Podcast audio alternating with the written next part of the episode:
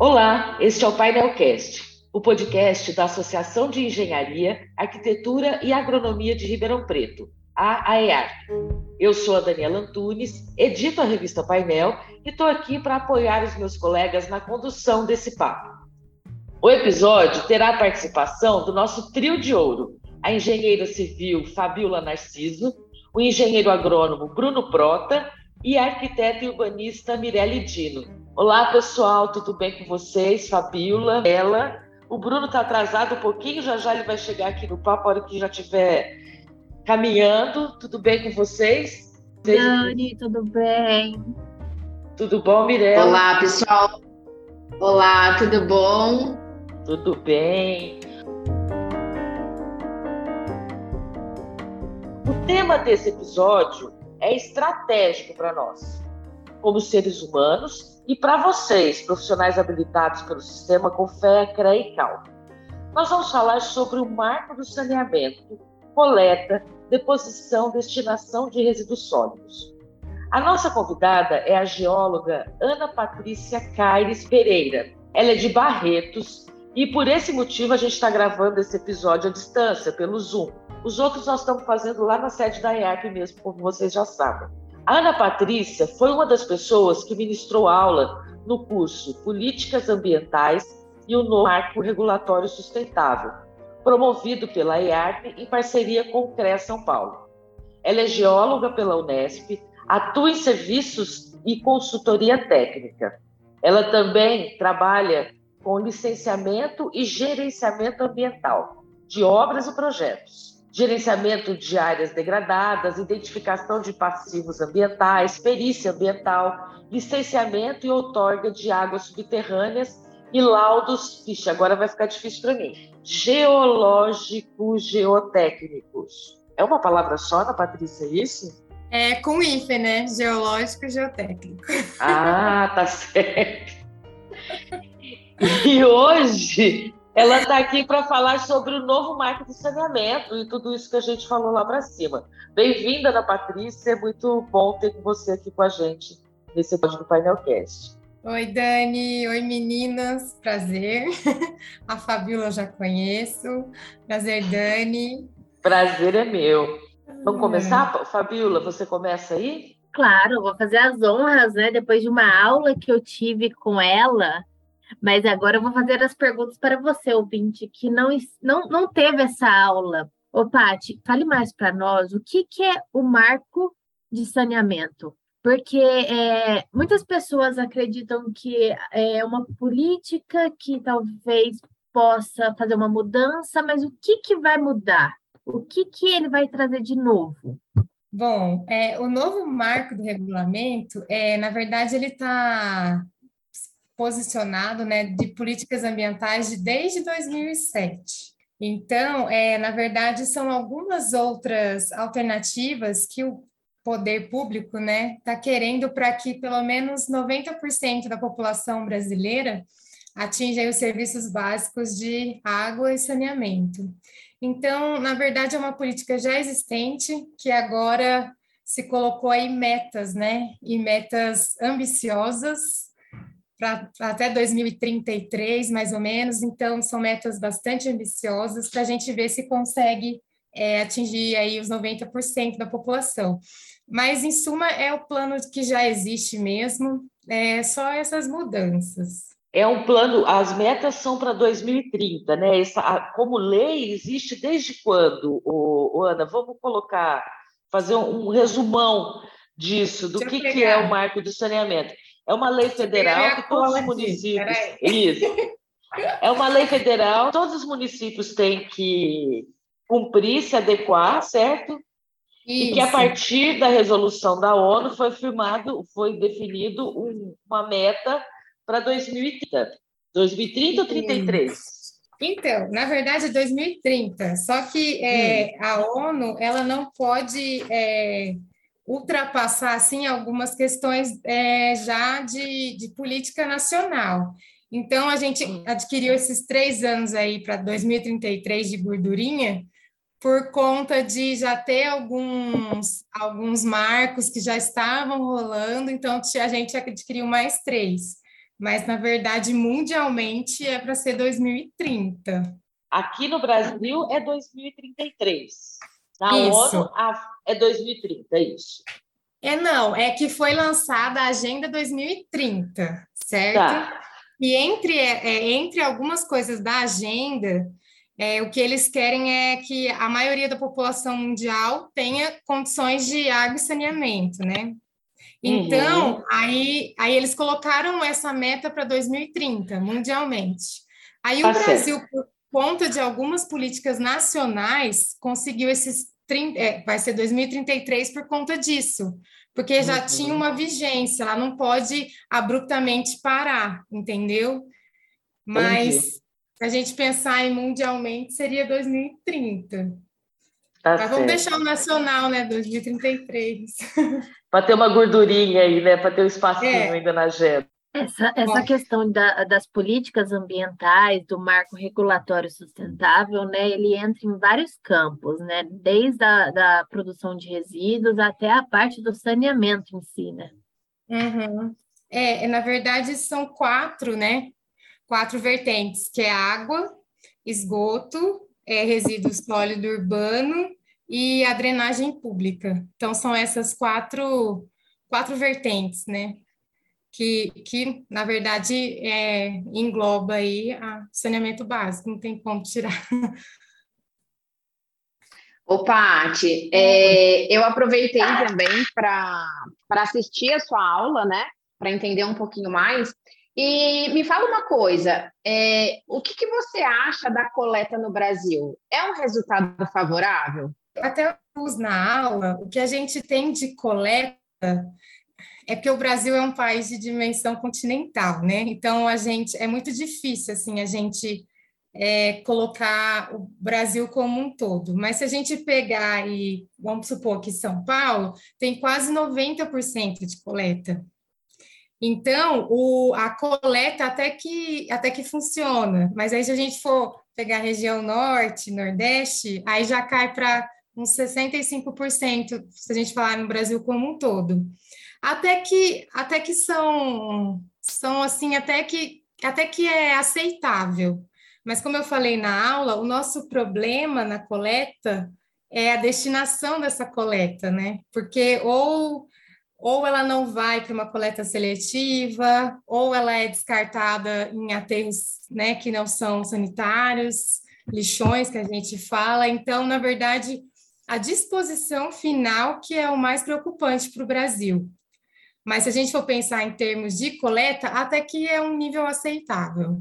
Porque o problema está maior assim na educação, de, de separar o lixo, de, de, na deposição final, na disposição final, ficar tudo certinho. Nosso problema maior é esse. Uhum. É. E a cidade também, pensando nesses resíduos urbanos, tem uma série de desafios, né? Tem, tem sim, porque se a gente for pensar, hoje é muito pouco, né, a cidade que já tem um aterro que a gente aterro sanitário, né, que é aquele aterro controlado. É, também são poucas as cidades que a gente vê a coleta seletiva funcionando, né? Que é aquela disposição, né, de todos os metal, plástico, papel.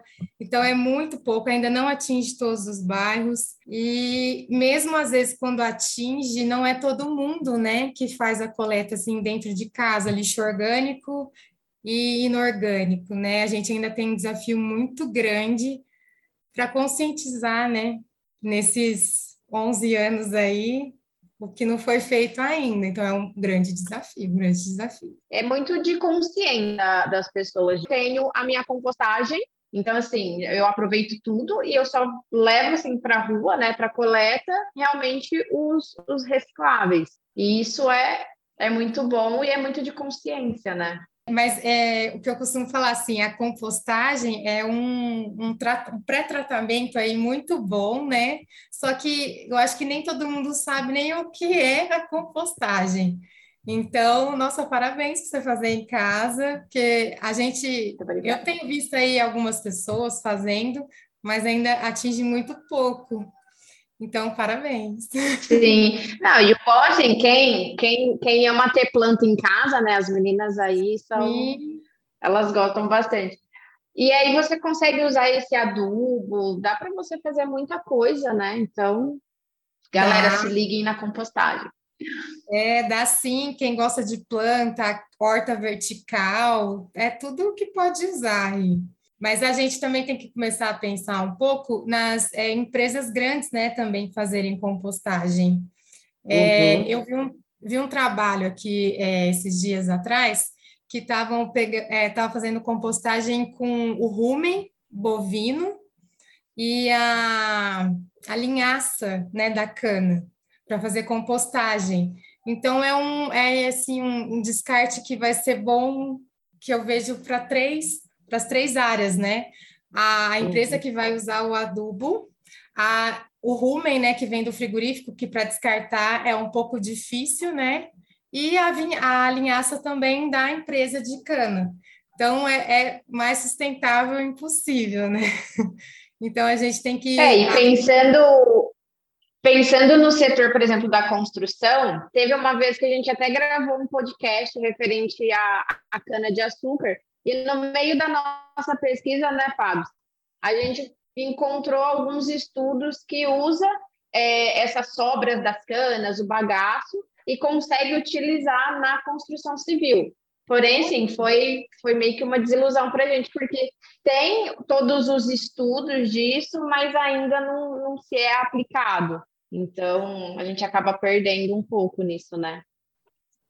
É, acho que a, as empresas, assim, é, a mentalidade nossa como profissional tem que mudar, né? Tem tantos estudos aí. Aqui é um dos polos, né, de, de cultura aí de cana-de-açúcar, então seria super viável. Ana, uhum. Agora voltando às leis, eu, eu vi aqui que tem uma lei de 2010, né, que fala da Política Nacional de Resíduos Sólidos, da Isso. não geração, redução, reuso, reciclagem e disposição final. Você pode abrir um pouco mais essa lei para a gente? Então, ó, antes para a gente estava falando sobre legislação, que acho que a Dani perguntou, ou você, Fabi, que a gente estava falando aí de de quando começou. Para a gente ter ideia, o Código Florestal Brasileiro, que foi um dos pioneiros para falar sobre políticas ambientais, é de 65. Então, é, a gente tem avanços aí desde 65. Mas o Marco Saneamento, ele está mais baseado mesmo na política de saneamento básico, que é de 2007. Tá? Uhum. Só para a gente colocar aí. E aí, esse falar... ano Desculpa, Quer falar pode continuar. de 2010? Que é a sua pergunta, Sim. né? Bom, a de 2010, é, em suma, é o que você falou mesmo, que é aquela que foi uma, uma política centrada para a gente poder é, diminuir o consumo, ter um consumo consciente e, né, e aí nessa linha a gente vai ter uma diminuição do consumo. A divisão, né, entre, entre lixo orgânico e inorgânico, inorgânico a gente colocar aí o metal, a separação, né, a coleta seletiva, e já em 2010 já tinha a preposição de cancelar os lixões, né, uhum. que é, é de 2010, com, aí colocaram como meta 2014, não foi atingido, Aí agora a gente passou como meta 2033. Então, para vocês verem como é um é um assunto assim que pega aí na ferida aí, né, dos municípios.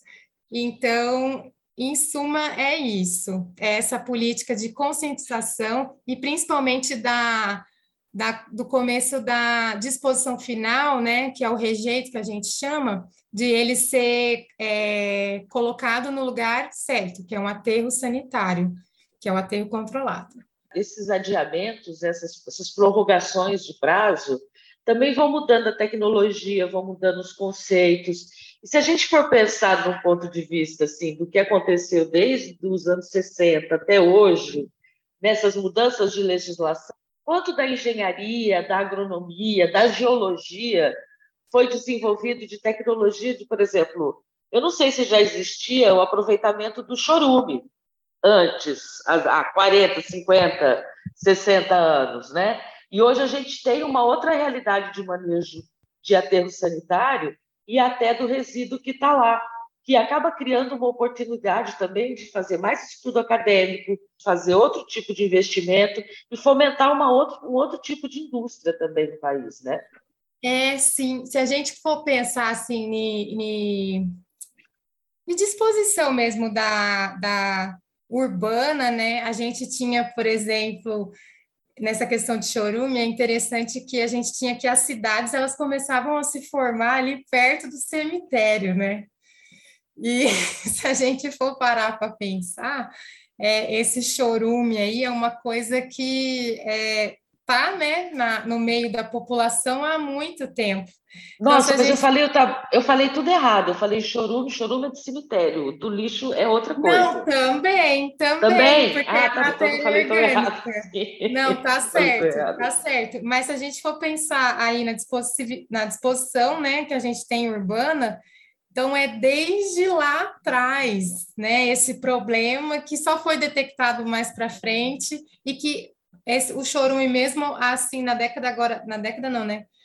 A partir de 2000, dos anos 2000 é que estão pensando aí em como recuperar e como usar. Eu estava até pensando aqui, né? Você falou sobre a questão de que foi para uma política é, pensada para 2014 aí depois ela foi adiada para 2033. E como que funciona a fiscalização? Porque senão vamos ficar adiando, adiando, adiando e nunca de fato vamos trazer essa, essa política, implantar, então, né?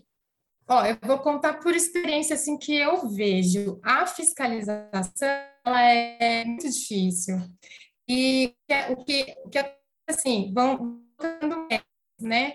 Aí elas são, elas perdem o prazo porque muito, muito parte aí da, do poder público, principalmente municipal, e em segundo, assim, segunda, secundariamente estadual, que é sobre que começa a ah, falta estímulo financeiro, falta recurso, então esbarra sempre nessa nessa questão econômica, né, que não foi feito ainda por falta de recurso.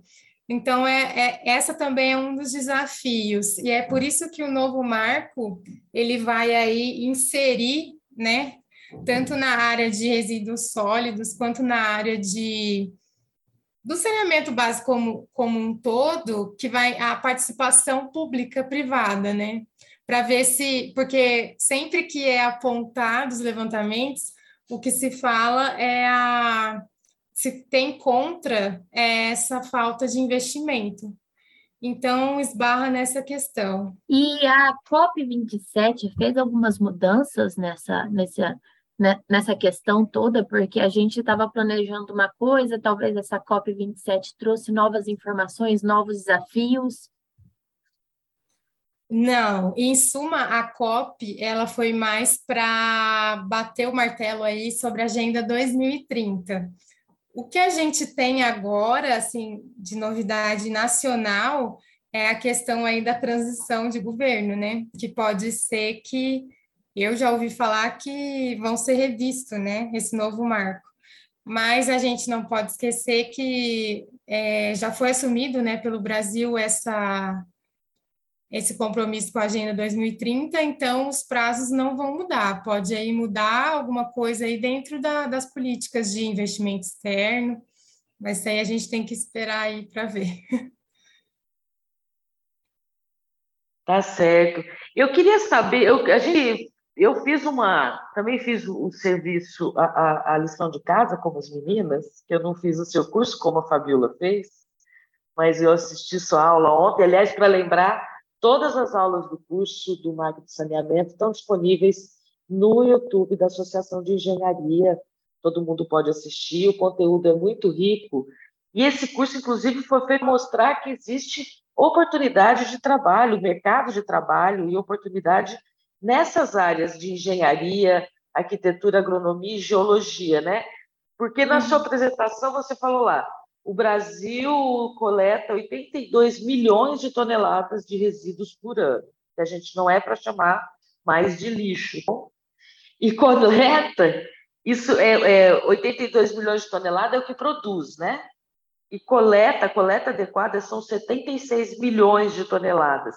Tem muitos milhares de toneladas aí no meio disso, exigindo investimento público, privado, pessoas para trabalhar para fazer projeto, para estudar a destinação, né? Até isso que você falou. Empresas grandes fazerem compostagem, isso exige engenheiro agrônomo, exige projeto de engenharia civil e etc. Como é que é esse mercado, Patrícia, para esse pessoal? Ó, oh, Dani, eu chamei atenção até na minha apresentação é, para porque assim, eu acho que os, os cases de sucesso que a gente tem no mundo, eles começaram com um mercado consumidor. Então, seria importante a gente, assim, como técnico, né, como agentes, é, pensarmos, é, assim, na, no, no que fazer para reutilizar esses, esses, esse, essa coleta aí, porque em maior número é o que o que não o que pode ser reutilizado, porque o que não tem jeito, que é rejeito, tem que se mandar para aterro. Então a gente tem que pensar aí numa numa economia circular que a gente fala para reutilizar o, o que é gerado. E aí o que o que pega, né, é que muitas muitas pessoas falam, né, que nessa área, principalmente aqui no Brasil, não tem um, um público-alvo. Então, muitas vezes não tem um retorno financeiro, porque não tem esse público para atender. Então, seria importante a gente pensar aí como engenheiros, como é, arquitetos, como é, nessa parte urbanística também, como geólogos, qual fim dá, né? Qual, como reutilizar esse, esses resíduos? Porque aí, se a gente tiver um mercado consumidor, eu acho que, acho não, né? Com certeza vai gerar um retorno financeiro. Então, também é um desafio aí pensar o que a destinação que vai dar para esse resíduo. E tem um plano de, de gestão, né, Ana, desse, desses resíduos urbanos. Qual que é esse plano?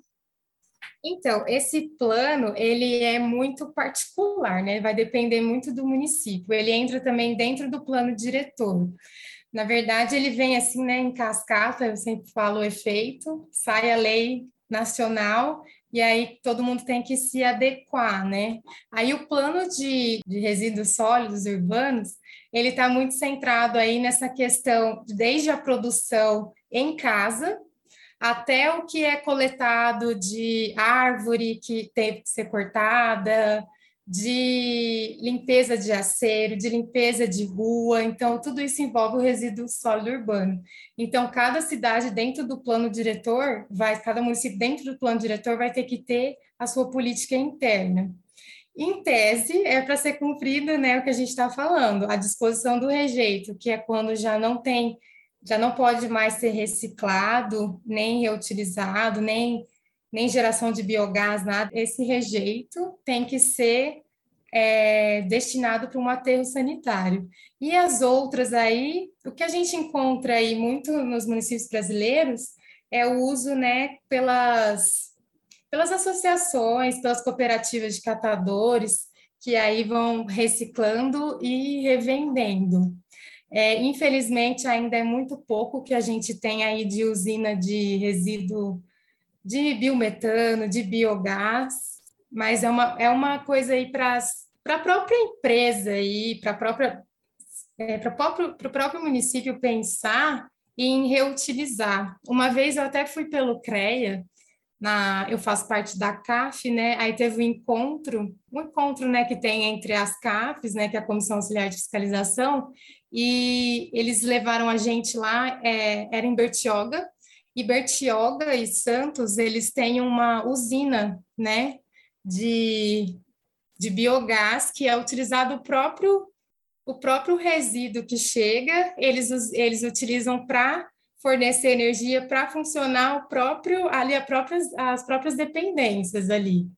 Então é uma alternativa aí, né, que vai gerar economia, né, de, de luz. Então seria bom assim porque uma das políticas novas desse novo marco de saneamento é, pro, é poder os municípios menores se agregar com os maiores e poder pensar em iniciativas melhores, né, mais práticas e mais viáveis.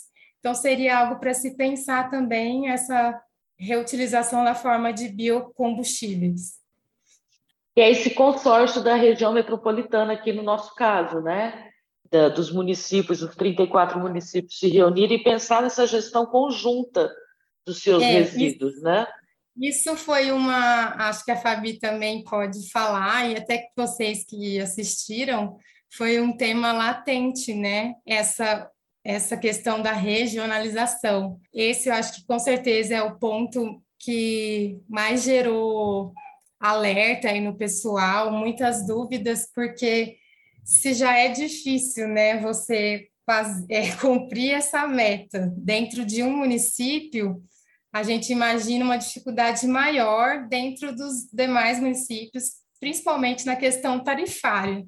Mas é o que você é o que a gente viu, eu vi lá, por exemplo, no caso de Bertioga, e tem muito a agregar, né? Porque às vezes os profissionais aí que trabalham em Ribeirão, eles sabem não, não querendo falar mal de cidade pequena, mas às vezes tem mais mais conhecimento. Mais conhecimento, mais familiaridade com técnicas que, que englobam mais, né?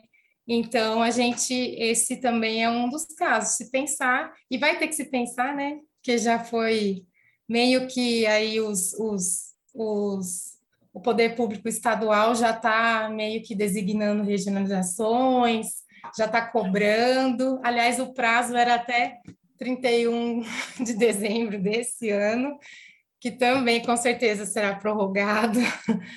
É, e, aliás, a gente tem que começar a parar de prorrogar prazos, né? Porque a gente sempre põe uma desculpa, ai, teve Covid, nananã. Eu sei que foi uma, uma, uma situação aí, com certeza, que a gente nunca tive. Mas temos que começar a nos adequar para os prazos certinhos. É, é, interessante, né? Um, uma das coisas que foi mais discutida no grupo, como cobrar, como é, a gente pode obrigar as pessoas a seguirem, né?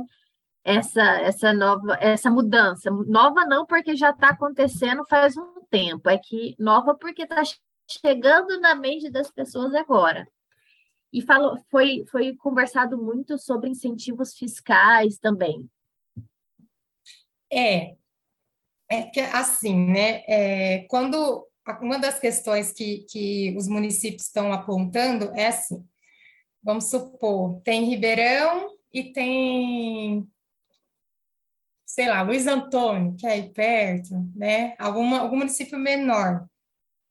Como vai ter uma tarifa única, pensando aí em diversas classes econômicas, pensando aí em, em por exemplo, ah, alguém, uma casa produz mais lixo que a minha, então como tarifar? Então, é, a grande discussão que está tendo é como fazer isso? E por que da tarifa, né? Porque sempre que a gente, sempre que uma empresa vai controlar aí o resíduo sólido, a, eu, a água, assim, eu, eu tiraria, assim, mais. Mas principalmente o resíduo sólido urbano, quando a gente, é, uma das, uma das, das queixas das empresas é justamente isso, porque não é rentável, você não tem o retorno econômico. Então, eles batem na tecla de, dessa tarifa. Aí o que gera, que gera, que está tendo discussão é assim, como tarifar? Tem muitas pessoas que vão para o lado da, da mesma taxa de água e luz, porque é quando é muito difícil as pessoas não pagarem né, água e luz, porque ficar sem é muito difícil. Tem outras que vão, ah, não, tem que ser pelo IPTU, por conta da disparidade de classe econômica. Então, realmente é um desafio grande e por isso foi um tema tão polêmico. Não, não, eu se eu tivesse então, fazendo a aula eu também, também teria muitas dúvidas. Então, e como eu não fiz o curso inteiro, eu só assisti a sua aula, ficou essa questão comigo também. Quer dizer, a, o novo marco ele ele prevê a tarifação para a população, ele prevê que a população vá financiar esse serviço que o município, a região metropolitana, o estado vai ter que criar de coleta, deposição e destinação do, do resíduo. É isso mesmo?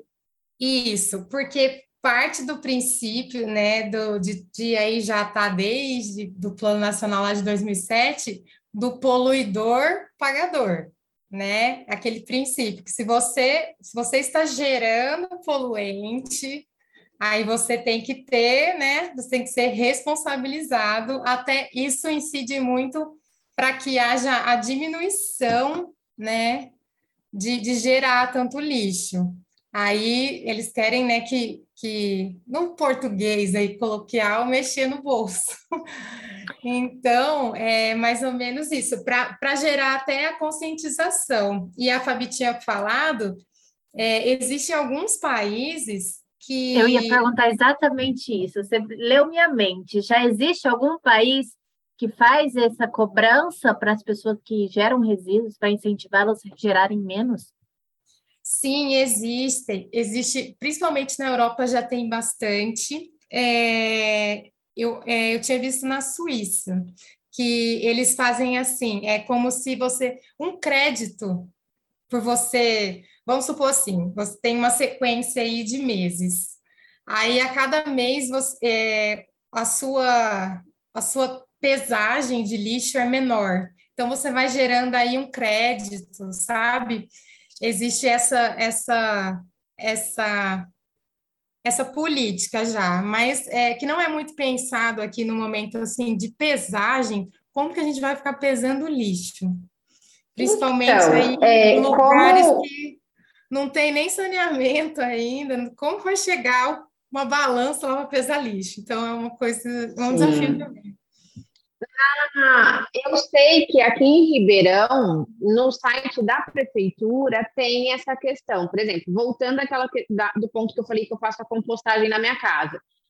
No site da prefeitura de Ribeirão tem uma parte para isso, que eu não sei ao certo que crédito que eles vão gerar, de que conta que isso vai ser descontado. Mas tem tudo isso, você tem que pesar, você tem que comprovar para eles o que você está gerando. Mas é, é, algo bem complexo também, não é algo muito simples, não. Tem não, empresas que compram, né, a compostagem também. Tem empresas aqui que já compram a, as compostagens das pessoas. Então, por exemplo, a gente já estava até tentando desenvolver um plano na IARP. E está tá em hum. estudo isso, a questão da gente, se conseguir trazer a compostagem para dentro da IARP, a gente vender essa compostagem. Mas aí é uma uhum. demanda, é, é uma coisa que a gente, que por estar tá lidando com isso, né, eu que trouxe essa ideia da gente tornar a IARP mais sustentável, é, isso está mexendo um pouco no calo, né, porque a gente começa a repensar numa, numa empresa, tantas mudanças que tem que ter, imagina numa cidade, porque lá na IARP a gente tem que adequar, a gente tem que treinar funcionário, a gente tem que treinar pessoas, porque é, a gente observa no nosso dia a dia, tem o lixo normal e aquele lixo que tem que é exclusivamente para copinho. Qual que as pessoas jogam primeiro? No lixo normal. Não joga no copinho, então é um trabalho assim de sementinha que a gente tem que ir um a um é, treinando e falando de novo, falando de novo. Mas uma questão me, me trouxe preocupação. Essa questão tarifária, será que não vai é, incentivar as pessoas a depositarem seus lixos na, nos nossos é, rios, nos nossos mananciais? E por aí vai, porque eu tenho a, a, a sensação assim que a ideia é muito interessante, mas vai ser usual aqui no Brasil, porque pra, eu acredito que para correr de uma tarifa, as pessoas realmente vão levarem é, seus lixos para outros lugares para não ter que pagar. E às vezes uhum. esses outros lugares realmente vai ser as nossas áreas de as nossas APPs. Ah, com certeza. É, eu sempre falo muito da educação é, ambiental, assim, que a gente não tem. É, é, até estava, tem aí um, um, dos temas aí do TCC do pessoal, era sobre falar sobre educação ambiental. E a gente, a gente tem, assim, na, alguns municípios na lei, na lei, na lei municipal, assim, tem, né, levar a criançada para ver, trabalhar na conscientização, mas é uma coisa que ainda está engatinhando e é agora. Aí a gente tem aí as outras gerações que já não fazem. Então, com certeza, é um risco muito grande, principalmente se a gente for pensar que vai ser através de pesagem, que vai ter de descarte regular infelizmente a gente tem que contar com esse com essa com essa realidade. É, eu... Mirela, é igual você estava falando, né? Que, por exemplo, se é por. Vamos supor, você mora em, pé, em prédio ou casa? Não, eu moro em casa. Então, por exemplo, vamos supor, tem uma tarifa X para pensando aí na. Vamos supor que eles fizeram a regionalização pensando aí no, no seu bairro. Aí você que faz a compostagem, que faz a coleta seletiva, às vezes tem que pagar a mesma taxa que o seu vizinho que mistura tudo. Entende? Então, por isso que gera uhum. tanta polêmica. Né? Sim. Né? Então, é, é por isso que tem tanto essa, essa questão aí. Só, só para E lembrando, é, lembrando que você que você está fazendo uma comparação, usando um exemplo, numa das regiões mais ricas do Brasil, que tem mais de 90% de todos os índices de saneamento, de coleta de, e, e de, de esgoto, né? de, tem coleta de lixo, pode de resíduos, pode ter uma coleta de eh, recicláveis ainda pequena, mas existe, a gente tem onde levar, né? Agora, você imagina se espalha isso, que é uma política nacional para o Brasil inteiro. Olha o tamanho do, eu, eu diria imbróglio, mas vamos, vamos positivar essa história. Vamos positivo. E o tamanho do desafio que vocês têm aí pela frente, né? Ô, Dani, olha, deixa eu, te, deixa eu te falar que é, é ainda mais, viu? Porque eu, quando eu entrei e comecei a trabalhar nessa área, de, de áreas degradadas, assim, é, acho que foi em 2017.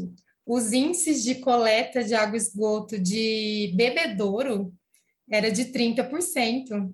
E a gente às vezes pensa assim nos rincões do Nordeste, mas a gente está falando de uma, de, uma, de uma região rica na indústria sucrocoleira. Então, não se engane que é só o Norte, Nordeste. Realmente, é, é, não vou também mentir que lá, lá é bem menor, né?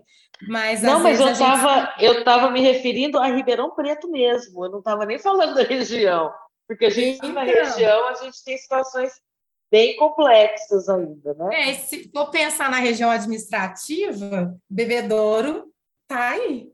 Às vezes por isso que joga tão para baixo.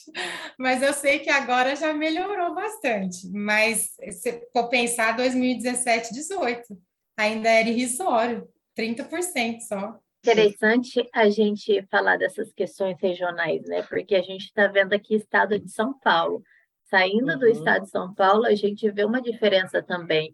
Eu percebo por mim. Fui passar uma semana na casa da minha prima em Goiás e ela mora num condomínio popular, que tem muitas pessoas, né? É, geralmente tem uma densidade maior em condomínios populares. E quando eu estava lá, percebi ela jogando o pet junto com lixo de cozinha, tudo normal, como se nada não tivesse nunca tido uma separação. E eu fiquei em choque. Você pelo menos, tipo assim, não precisa de fato levar para reciclar, mas na separação você não coloca pelo menos os que é reciclável num, um saco diferente do que o de comida ali. Ela falou, mas aqui não tem reciclagem. É, é, não sei se na cidade, eu não, não cheguei a pesquisar, óbvio, eu estou trazendo um, um, um case meu, né, pessoal, mas eu fiquei é, preocupada com essa questão, porque a gente lida com vários condomínios hoje nas cidades, hoje no país, hoje o que tem crescido mais é condomínios, né? Até por conta da segurança. E deveria ter uma política, uma cobrança maior para que obriguem todos os condomínios, para que obriguem esses condomínios a, a desenvolver essa política. Porque a quantidade de resíduos é, trazidas por condomínios é enorme e a gente às vezes não está pensando nisso também. Tem alguma política já que traz essa, essa obrigação para os condomínios? Ou é essa geral mesmo? É geral. Olha, quando eu fui para Goiás também fazer um TCC, é, tinha na área que na cidade que eu ficava lá tem um PIB bem grande, né, por conta de várias mineradoras, por conta da extração mineral e também não existe é, coleta seletiva é uma coisa assim da, da cidade grande, é de Goiânia, então é descartado de qualquer jeito. Nessa questão de condomínio, eu não vou saber te falar assim certinho se existe uma política dentro do condomínio, mas, por exemplo, uma coisa que tem muito aqui, que eu, que eu trabalho bastante, é que vai ter condomínio, e não é uma coisa só de Barretos, eu sei que é quase que geral aqui, São, do estado de São Paulo, aqui do, da região aqui do interior, é que tem que ter, por exemplo, um poço tubular, né? Que aí é como se estivesse tirando a responsabilidade já da, do município, passando para o privado.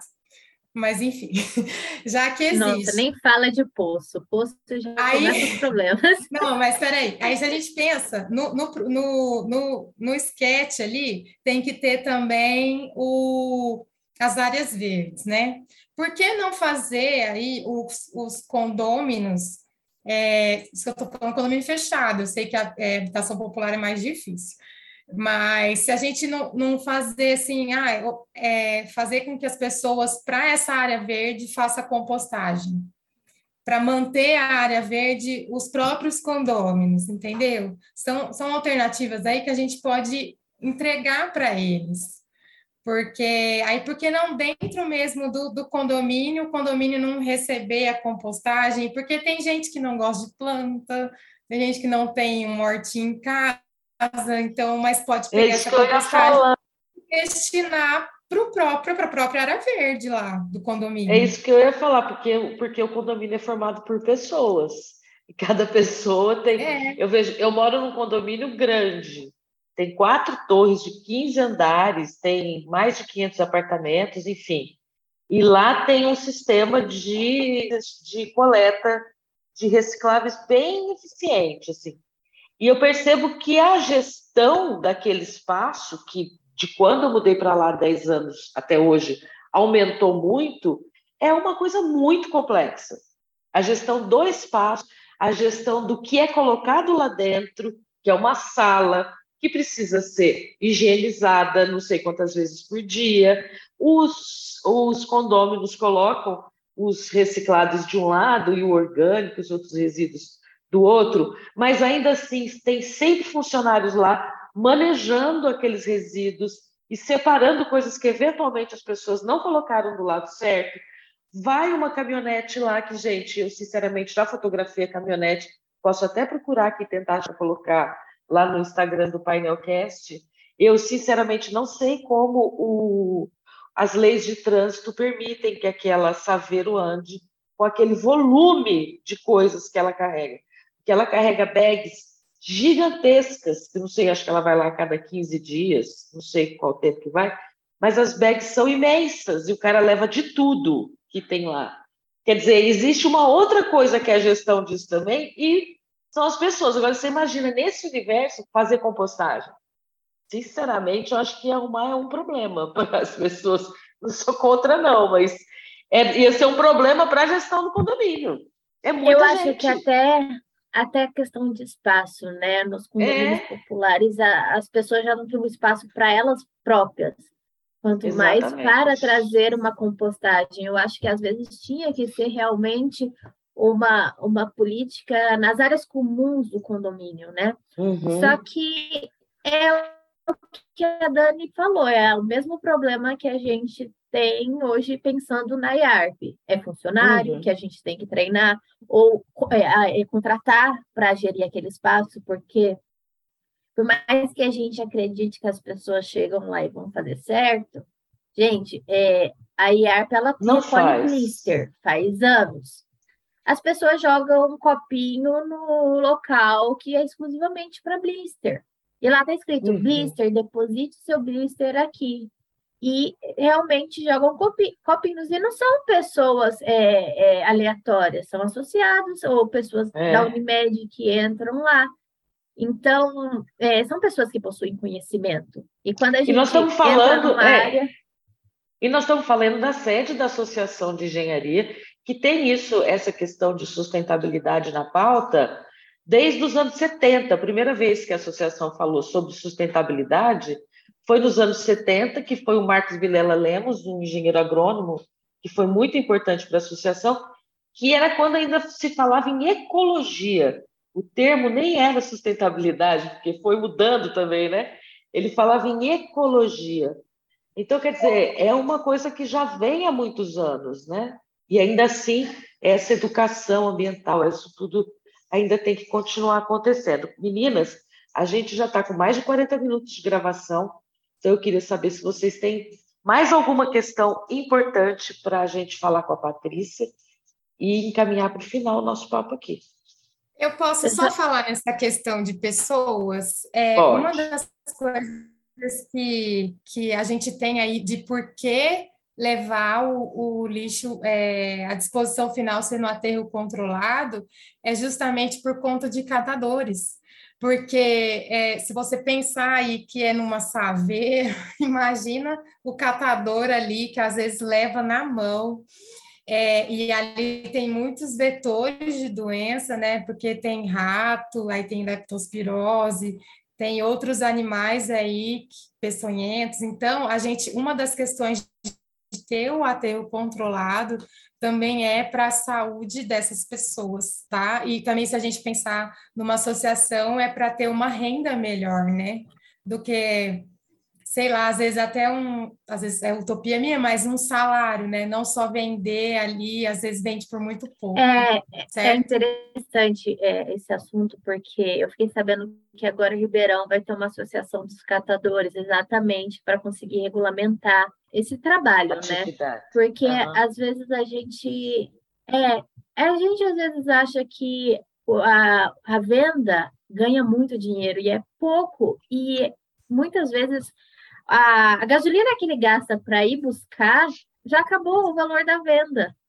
Então, Por isso que ele então, é, carrega é, tudo ele... junto lá na Saveiro. Né? Exatamente, exatamente. Então, agora eles é, parece que vão começar a cobrar também essa, esse transporte uhum. do, das, dos condôminos, né? Dos condomínios que fazem esse tipo de, de coleta. E, e é preocupante também, porque as pessoas pessoas hoje às vezes só pensam também na, no financeiro. Ah, então vou tirar a coleta porque eu não quero pagar o, cata, o catador para vir retirar. Ah, ele vai vender o um negócio porque que ele não pode trazer o transporte de graça. Gente, fizemos uma coleta de, é, de eletrônicos na IARP. A gente conseguiu recolher meia tonelada, é, Meia tonelada, gente. Até travei a língua aqui. Meia tonelada de eletrônicos. E a venda desses eletrônicos, a gente fez uma doação para casa do vovô é, de materiais de higiene. A gente doou meia tonelada, deu dois pacotes de fralda, é, um uhum. pacote de shampoo, de sabonete e meia tonelada. Então a gente, eu acreditava assim, nossa, meia tonelada vai dar assim tal da rodo. Não, não, a gente é, não tem a noção de quanto é essa venda, de quanto é, consegue. Claro que é, o resíduo sólido a gente produz assim em uma escala enorme. Se fosse realmente tudo destinado ao lugar certo, ia dar um valor muito grande. Só que, uhum. às vezes, a gente acha que, que essas, esses pouquinhos, esses pouquinhos vai dar um valor gigantesco para o catador. Gente, não dá. Não dá, a gente tem que ser realista também nisso, porque é um trabalho de formiguinha, é um trabalho de, de coleta ali, coleta ali, para chegar no final do mês com um salário mínimo e olhe lá. Então, é uhum. é uma coisa que a gente tem que observar também, que a gente tem que mudar a nossa mentalidade, a nossa chave, que a gente sempre acha que o outro está querendo ganhar nas nossas costas, e não é isso, a gente está fazendo pelo mundo, a gente está fazendo por uhum. todos, a gente não está fazendo só financeiramente. É isso aí. Bom, Eu queria agradecer vocês, Fabiola, Mirella, obrigada, foi ótimo. Ana Patrícia, muito obrigado, o papo foi excelente, eu adorei, espero que vocês tenham gostado também. Antes de fazer o encerramento, queria falar três coisinhas. A gente falou em alguma altura aqui do nosso papo sobre vinhaça da cana. Vinhaça é uma, um assunto muito interessante. Então, é tão interessante que no site da IARP, que é o www.iarp.org.br, tem duas publicações importantes sobre isso. Um é um artigo do, sobre o projeto e manejo da vinhaça, que faz parte do Trilhas do Agro, que é um projeto que feito pelo Leonardo Barbieri, o diretor de agronomia da associação, acho que no ano passado ou retrasado. Está lá no site da IAR. Tem também a Painel, de janeiro de 2020, a revista Painel, que é a revista da IARP. A capa da revista Painel é uma reportagem especial super bacana, muito detalhada, com muita informação técnica relevante sobre vinhaça. A gente conta a história de como era no passado, como é hoje. Eu não sei vocês, mas cheiro de vinhaça me dá, me causa memória afetiva importante, porque isso existia nos anos 70 e vocês não, não, não sentem mais isso. O meio ambiente agradece, mas a minha memória afetiva não. E é isso. E a terceira coisa é falar da campanha Cidade nas Ruas, que é uma ação que a IARP faz desde 2019. Teve, teve, já tivemos uma ação do, de coleta de EPS. Estamos agora com a campanha do Blister no quadrilátero central, em todas as farmácias. É uma campanha educativa de caráter permanente e está todo mundo convidado a conhecer, a participar. Todas as informações estão no site da IARP, que, aliás, se eu não falar isso, a Adriana vai me matar, acabou de ser é, renovado, está novinho em folha, cara nova, tudo novo, está lindo, maravilhoso, vão lá dar uma olhada. É isso, agora a gente vai falar tchau de verdade. Dani, não esquece de mencionar que no site da IARP temos todos os pontos de coleta de recicláveis. O link da civilidade nas ruas lá no site da IARP tem todos os ecopontos, que é um trabalho muito minucioso e muito bem, bem feito do pessoal do grupo IARP Mulher.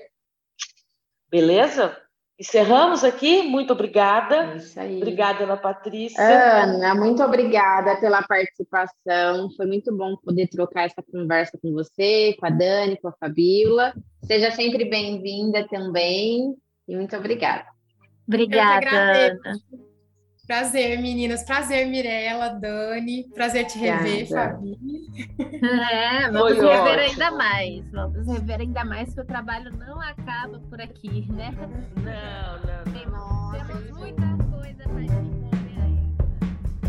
E esse é o Painelcast, o podcast da Associação de Engenharia, Arquitetura e Agronomia de Ribeirão Preto, a AEARP. Se você gostou do episódio, compartilhe nas redes sociais e nos grupos de amigos e colegas de trabalho. Classifique esse canal com cinco estrelas, ajuda a gente a chegar cada vez mais longe e em mais gente. É, no Instagram, nós estamos como arroba painelcast e arroba AEARP. Segue lá também. A IARP também tem canais no Facebook, TikTok, LinkedIn, o site lindo, novinho. E é isso, até a próxima. Obrigada.